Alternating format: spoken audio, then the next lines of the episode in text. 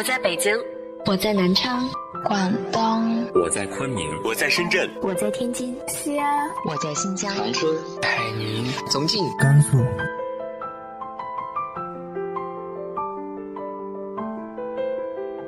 这里是 FM 幺八零八四，昨天的你的现在的未来，我是主播背着吉他的蝙蝠女侠。无论你在哪儿，这里都有我的温暖等你。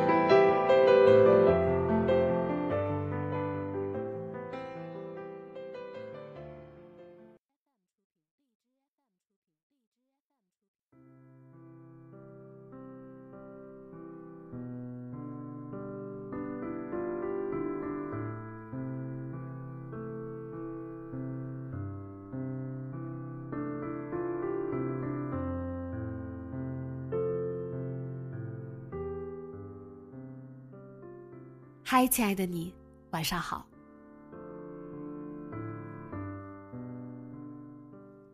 你还会不会时常想起记忆中的那个人？想起你对他的喜欢，或者他对你的喜欢？今天和大家分享的文章来自于一朵秋云的《桐花开时》。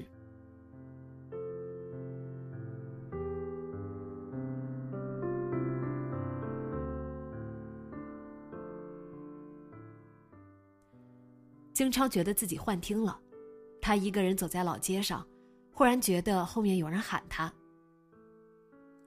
京超，你的衣服塌了。”他就站定了，回过头去，后面人来人往，可是并没有熟悉的面孔。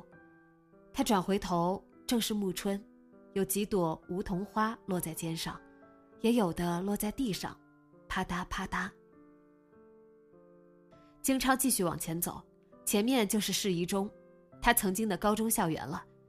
这几年一中已经扩建，面貌有很大变化，连校门都不是原来的样子。节假日学校操场对外开放，从一个小门可以进到里面去。经超走进去，在操场边一棵硕大的楝树旁站定。暮春时节，紫色的花一簇簇开满了树，有淡淡的香味绕鼻，好像。就是在这棵树下吧，好多个早晨，有个女孩把一个肉烧饼递给他。打球累了吧，吃点东西吧，值日我替你做。他不肯接那油乎乎的东西，赶紧走开，脚步越来越快，生怕那个女孩追上来。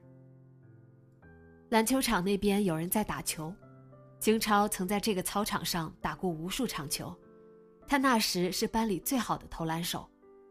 记得有一年年级篮球赛，场上打得激烈，场下也一片摇旗呐喊，有人竟拿了两个荧光棒在晃，大白天的实在可笑。可手持荧光棒的女孩一点也没觉得不好意思，反而喊得最起劲儿：“京超加油，京超加油！”球赛结束了，那个女孩跑到他面前，双手奉上一瓶矿泉水，他却只当没看见，转身接了别人的。他不想被人误会。京超在操场边的台阶上坐下，他记得有挺长一段时间，他只能坐在台阶上看别人打球。那会儿他腿伤了，走路都要架着拐，还因此住过医院。同学们去看他，买了好些水果，只有他用饭盒带了几个猪蹄儿，说吃什么补什么，惹得他妈妈都笑起来。这小姑娘可真实诚。被她妈妈一夸，女孩脸上飞起了两朵红云。那个时候，她觉得真尴尬。可现在想起来，她脸颊上飞起的两团红色，很好看，像今天的晚霞。有人从跑道那边过来，忽然站住，瞅了他一会儿。哎，京超，你怎么在这儿？金超愣了一会儿，才认出那是高中同学庞烨。那会儿大家都叫他小胖，小胖现在瘦了太多，金超几乎认不出他了。庞烨擦擦汗，在金超旁边坐下。好久不见了，这几年你都在哪儿？到处瞎晃。金超说。庞烨笑道：“谦虚，上回同学聚会我都听说了，你混得好着呢，都没空回来参加聚会。哎，这不年不节的，你咋回来了？最近我妈身体不好，我回来看看。阿姨身体又不好了。庞烨想起金超上大学那会儿，他妈妈就生过一场病，所以问话中带了个“又”字。年龄大了，身体容易出问题，这疼那疼的。这些年我都在外面，都没好好照顾他。金超上大学那会儿，他妈妈生了一场大病，自此元气大伤，身体一直很弱。庞烨拿毛巾在额上抹两下。记得你大学那会儿，阿姨住了好久的院，我妈在医院上班，说都是宋晓彤在照顾你妈，我妈一直以为她是你女朋友。啊，时间过得真快啊，小彤离开周氏都好几年了，也不知道现在过得怎么样。经超回家的路上买了妈妈最爱吃的南瓜蛋糕。回家，他妈妈却说：“我血糖都高成什么样了，哪还吃得了这个？”停了一下，又说：“小童是最喜欢吃这个的，也不知道他过得怎么样了。这孩子也是命苦。当年我生了那场病，要不是他跑前跑后伺候我，我都不知道活不活得过来。我这心里呀……”总觉得亏欠他的。金超没说话，走进厨房准备做饭。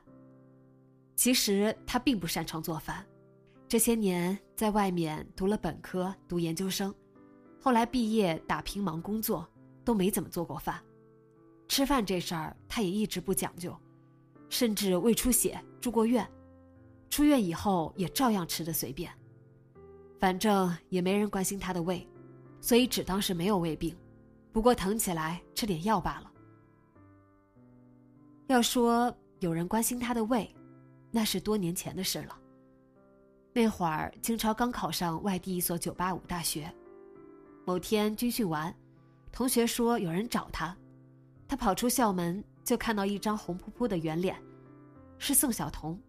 他兴奋地说他也考来这个城市了，刚在离这儿不远的一所专科院校报完到。金超并没有多兴奋，高中那会儿他就让他觉得很尴尬。宋晓彤喜欢他，可他并没有那个意思。可宋晓彤好像并不在意他有没有那个意思，他沉浸在和他在同一个城市上学的喜悦里。那之后的周末，宋晓彤经常来找他，拽他出去吃饭。知道他胃不好之后，宋晓彤开始限制他的饮食。不让他吃这个，不让他吃那个，他觉得他好啰嗦，但也没有生硬的拒绝。他那时想，反正她就是个热情过剩的姑娘，谁能拦得住她那份热情呢？他们是老乡，在这个陌生的城市里一起吃个饭，也是很正常的事情。反正他就上个专科，两年以后就回去了。上了两年专科后，宋晓彤没考上本科。就回周市了，从此没人在他耳边唠叨该吃什么，不该吃什么了。金超在厨房站了半天，终究没想出做什么，就点了外卖。吃完饭，金超出门丢垃圾，顺便走走。他家住在周市近郊的溪水镇，说是近郊，因为近年来各种房产开发，早已经和主城区连成一片。原来的平房矮楼多数不在，取而代之的是林立的高楼。金超家这一片倒还有些旧楼，算是维持着原貌。他走出小区，来到外面街上，时间不算晚，街边商店都开着门，路边摊还没有摆出来。金超没走几步就接到电话，是一起创业的师兄打来的，说最后几个员工工资也结清了。他们的公司是彻底关张了。师兄问他接下来的打算，金超说暂时没打算，先留在老家陪陪妈妈。挂了电话，金超不由得皱紧了眉。这几年流年不利，在工作了好几年的大公司做得不开心，感觉到了事业瓶颈，于是和师兄一起出来创业，头上所有积蓄开了家小公司，却又赶上行业不景气，强撑到后来还是关张。三十好几，积蓄清零，事业清零，没有结婚，也没有一段稳定的感情，就这样一无所有回家来了。他不知道怎么跟母亲解释自己现在的困境，只能说一切还好，就是累了，回来歇歇，陪陪他。经超走着走着，脚下忽然被绊了一下，他低头，是树坑旁凸起的方砖。不用抬头，他也知道这是那棵老梧桐树，一棵从他小时候就在这里的树。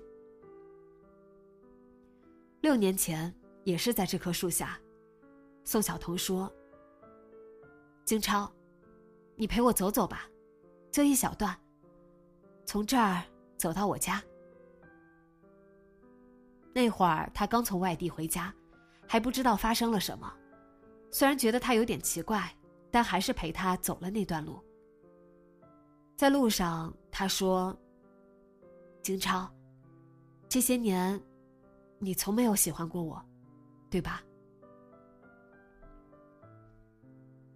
他没有回答，他却说：“懂了。”现在想想，他那会儿是一种什么样的心境呀？金超走到了宋晓彤家，那座老楼还在，不过他家的那套房子已经易主。当年宋家开着一家烧饼铺，宋晓彤他爸做的肉烧饼。在溪水镇是有一号的，本来铺子开得很好，不但做烧饼，还卖各种粥和小菜，做成了一家小饭馆。可有一天祸从天降，煤气罐意外炸了，宋晓彤他爸当场就没了，他妈也瘫了，一夕之间生活巨变。那年金超是回来的第二天才听说消息的，他再次来到宋晓彤家。邻居说他已经带着妈妈离开了，房子也是在几天前就卖掉了。顺着那条路往回走的时候，经常脑子里涌出一个念头：去找他，对，去看看他。其实打听一个人的去处并不难，金超很快知道宋晓彤就在他们邻省的一座小城，那是他母亲的老家。当年他带着母亲投奔他的舅舅去了。金超驱车几小时来到这座邻省的小城，找到了别人转述的宋晓彤舅舅的住处。可是相熟的老邻居说，宋晓彤的舅舅几年前就搬离这里了，而且当年宋晓彤带着母亲过来投奔，只在这里短暂容身。他舅舅为人窝囊，舅妈又泼辣，他在这里待了不久。就带着他妈另寻去处了。金超在一家宾馆住下来，开始在这个城市寻找宋晓彤的踪迹。这是一座古朴的小城，没有周氏繁华。夜幕降临的时候，那些老旧的街巷就显出几分冷寂。金超一边走一边想：当年的宋晓彤在这里经历了什么？他是如何度过那些冷寂的夜晚？和无人帮助的孤寂时光的。三天后的某个清晨，金超想吃一顿家乡风味的早餐，被一家早餐店的热气和香味吸引，忍不住走过去。那是一家烧饼铺子，隔着排队的人群，金超看到一个穿白褂子、戴口罩的男人，在门口的烧饼坡落前忙碌。金超悬着的一颗心又落回肚子里。曾经有那么一瞬间，他觉得那味道很熟悉，他还以为是。其实，怎么会这么巧呢？小童当年大专学的是学前教育，他可以当幼儿园老师，也可以做别的，不一定要子承父业开烧饼铺。何况，关于烧饼铺，他还有那么惨烈的记忆。经常买烧饼付钱的时候。看到了那个男人的脸，那是一张戴着眼镜的、有些斯文的脸，不是金超认知里的烧饼店主的模样。金超问：“除了烧饼，还有别的吗？”男人声音柔和：“还有各种粥和小菜，要吃的话里面请。”金超走进去，发现店面不大，但很干净。他走到玻璃柜台那里去点吃的。在店里忙碌的是一个同样穿白褂子、戴口罩的女人。那个人抬起头来的一瞬间，金超愣住，那是宋晓彤。是的，原来真的这么巧。宋晓彤也是一愣，不过随即回过神来，眼里闪着惊喜：“金超，是你！”可是实在太忙了，不停有人来点吃的。宋晓彤只对金超说：“你先坐，需要什么吃的，一会儿给你送过去。我忙完这一阵和你聊。”金超吃完了两个肉烧饼，喝了一碗小米粥，又坐了一阵子，店里的人才渐渐少了。门口卖烧饼的男人走回店里，对宋晓彤说：“我要上班去了。”说着去后面换衣服。金超看到他的腿微微有些跛。男人换了衣服出来，宋晓彤说：“等一下，先别走。”就拉他过来给金超介绍：“这是我老同学金超，没想到在这里遇到。呃，这是我老公王通。”金超便站起身来和那个男人握手，换下白褂子的男人更显得斯文。原来他在附近一家单位上班，每天早上上班前过来搭把手。因为着急上班，男人很快走了。这时，店里也安静下来。宋晓彤在金超对面坐下，一双眼睛里还充满着惊喜。“你怎么来了？是出差吧？出差到这里真难得。”他人瘦了一些，但脸蛋儿还是圆圆的，忽闪着的眼睛和当年一样。金超说自己是来出差的。又问他这些年过得怎么样。这时候店里还会有零星的顾客来买烧饼，在卖东西的间隙，宋晓彤讲了自己这几年的经历。当年小彤带着母亲来投奔舅舅，可舅舅一家日子并不好过，舅妈的脾气也很难容留他们母女。于是过了不久，他就带着妈妈另找地方租了房子住下。一边找工作，一边给妈妈治腿。可是工作找的并不顺利，太忙的他做不了，因为还要照顾瘫痪的妈妈；清闲的又收入太少，连租房的钱都不够。卖房子的钱有一部分用于处理当年的事故，剩下的本就不多，在两年之后就因为给母亲做治疗花光了，娘俩的生活陷入了窘境。最难的时候，我甚至想过死。有一天，我真的带着妈妈来到了一个湖边。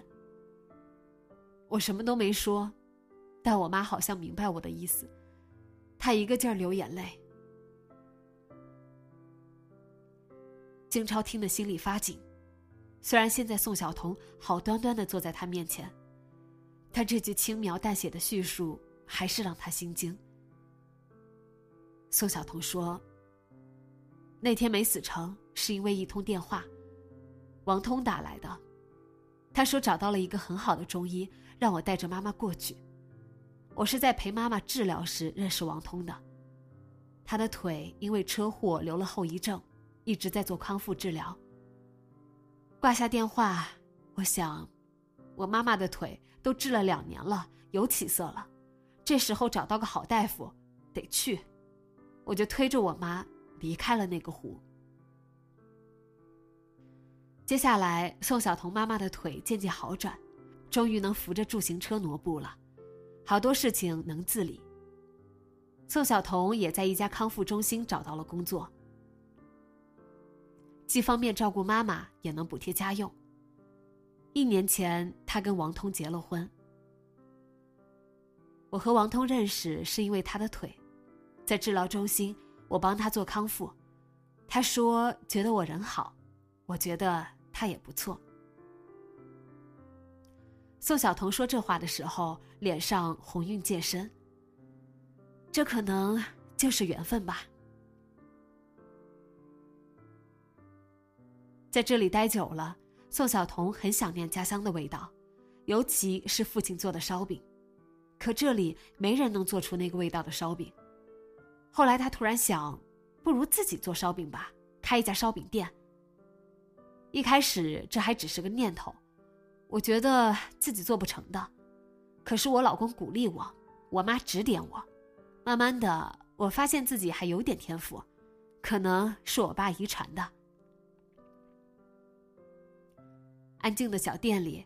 金超静静的听这个他从小就认识的姑娘说自己的经历。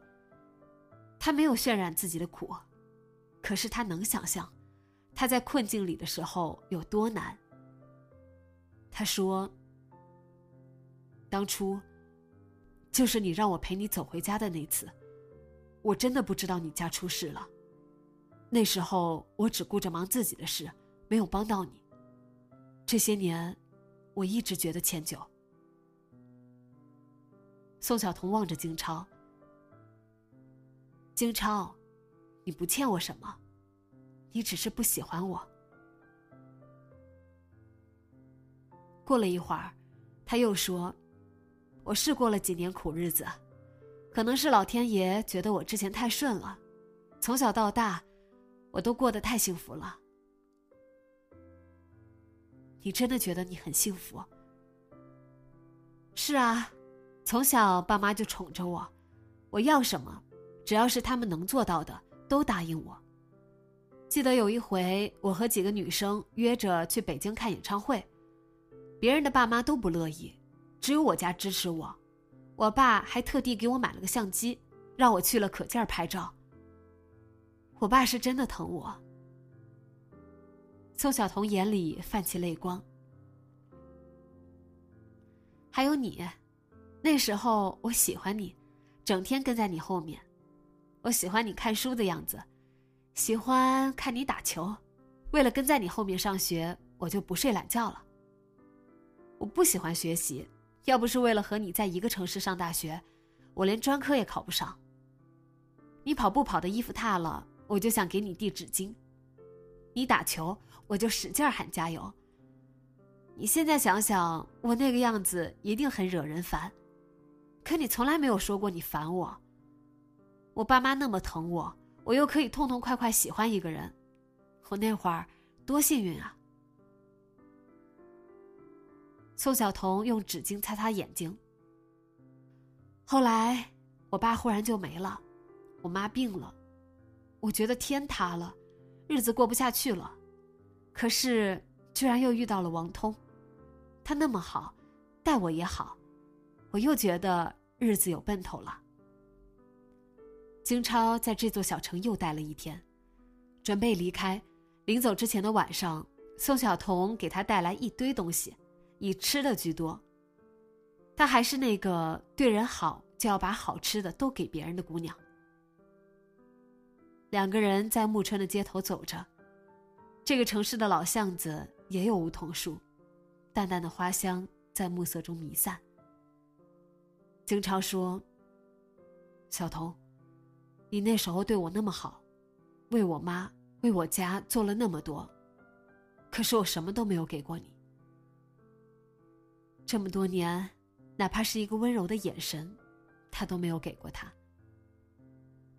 我对你好，对阿姨好，是我乐意啊。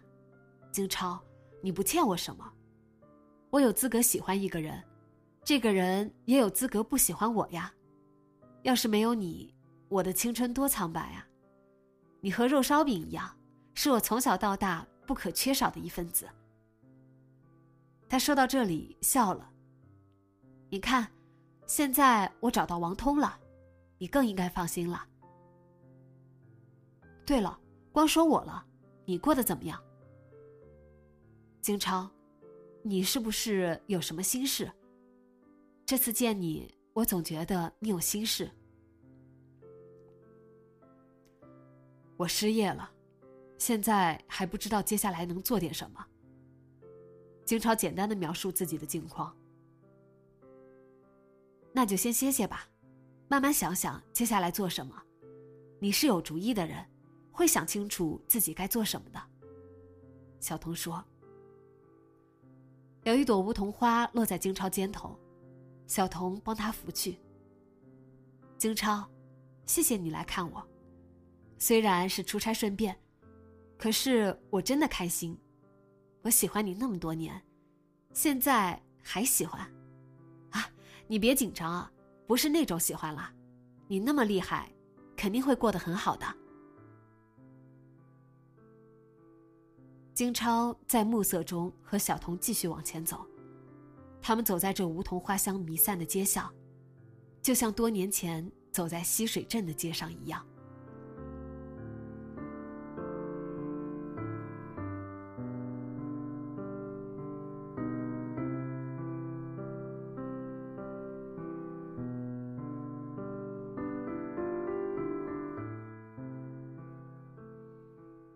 你有没有为了喜欢的人傻傻付出的经历呢？